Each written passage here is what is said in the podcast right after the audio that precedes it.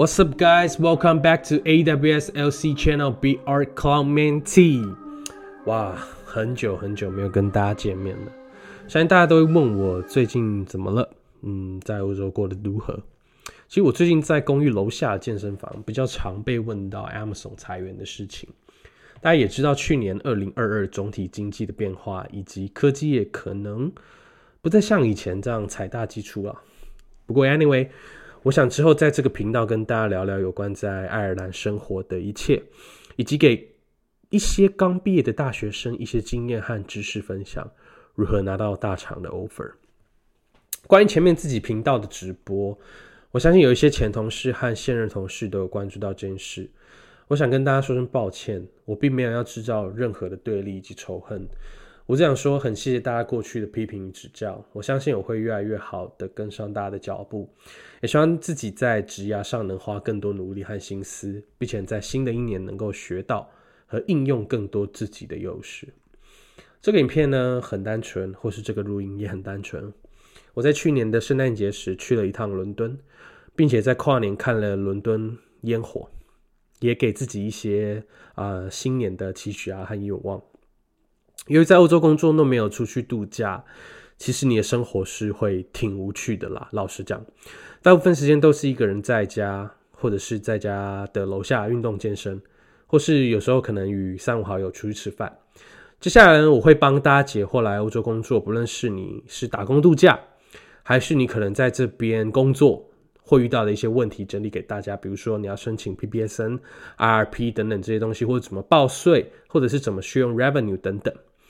若是大家希望我接下来拍的任何主题，或者是你有想听的什么主题，你可以欢迎在啊频道留言底下让我知道，我也会努力的把这些资讯收集完成。所以希望大家来爱尔兰工作或是打工度假都有一个更方便、更快速获取资讯的一个平台。那把在这边打工度假的一些回忆或者是一些工作的经验带回给台湾，让台湾的整个工作环境变更好。我接下来呢，可能也会有一个 podcast 的成立，然后去希望大家来帮我推广与分享，那让更多在海外生活的台湾人知道，呃，其实国外有它的好与坏，并不是外国月亮就特别圆呐，也并不是每个人都适合出走来看看。我我是很鼓励大家出来看看的，但也没有一定的规定说你一定要在几岁能完成什么事情才算是所谓的成功嘛？因为成功这种东西定义其实是很笼统的一件事情呐。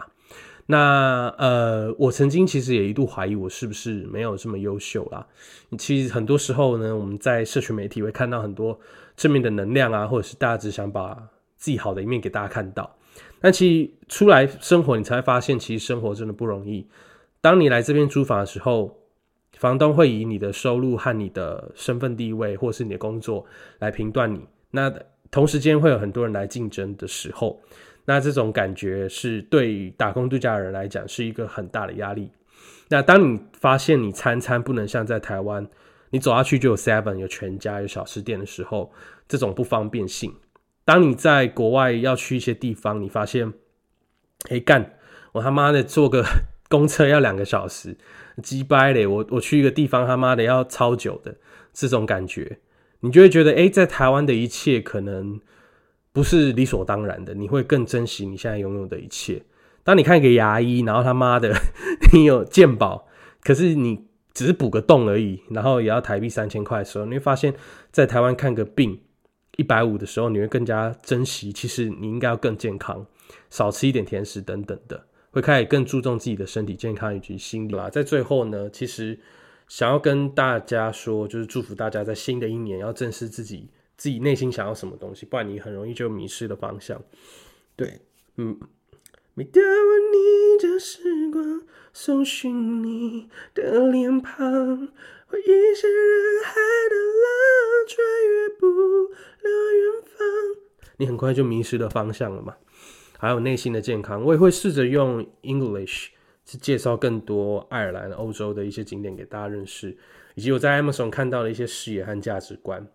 怎么样更聪明的工作，以及什么叫以上管理？以前大家都以下管理嘛，那这是我在台湾工作看不到的一些养分，以及经验，我想要分享给大家。在我二十五岁工作的时候来到欧洲，那可能我的 podcast 会说什么在欧洲工作的台湾人，我还想不到一个更好的一个名词啦。如果大家有更好的一些建议的话，欢迎 email 或者是在啊频道底下留言也可以。那我们就下次见喽，See you guys, stay tuned, Happy New Year, bye.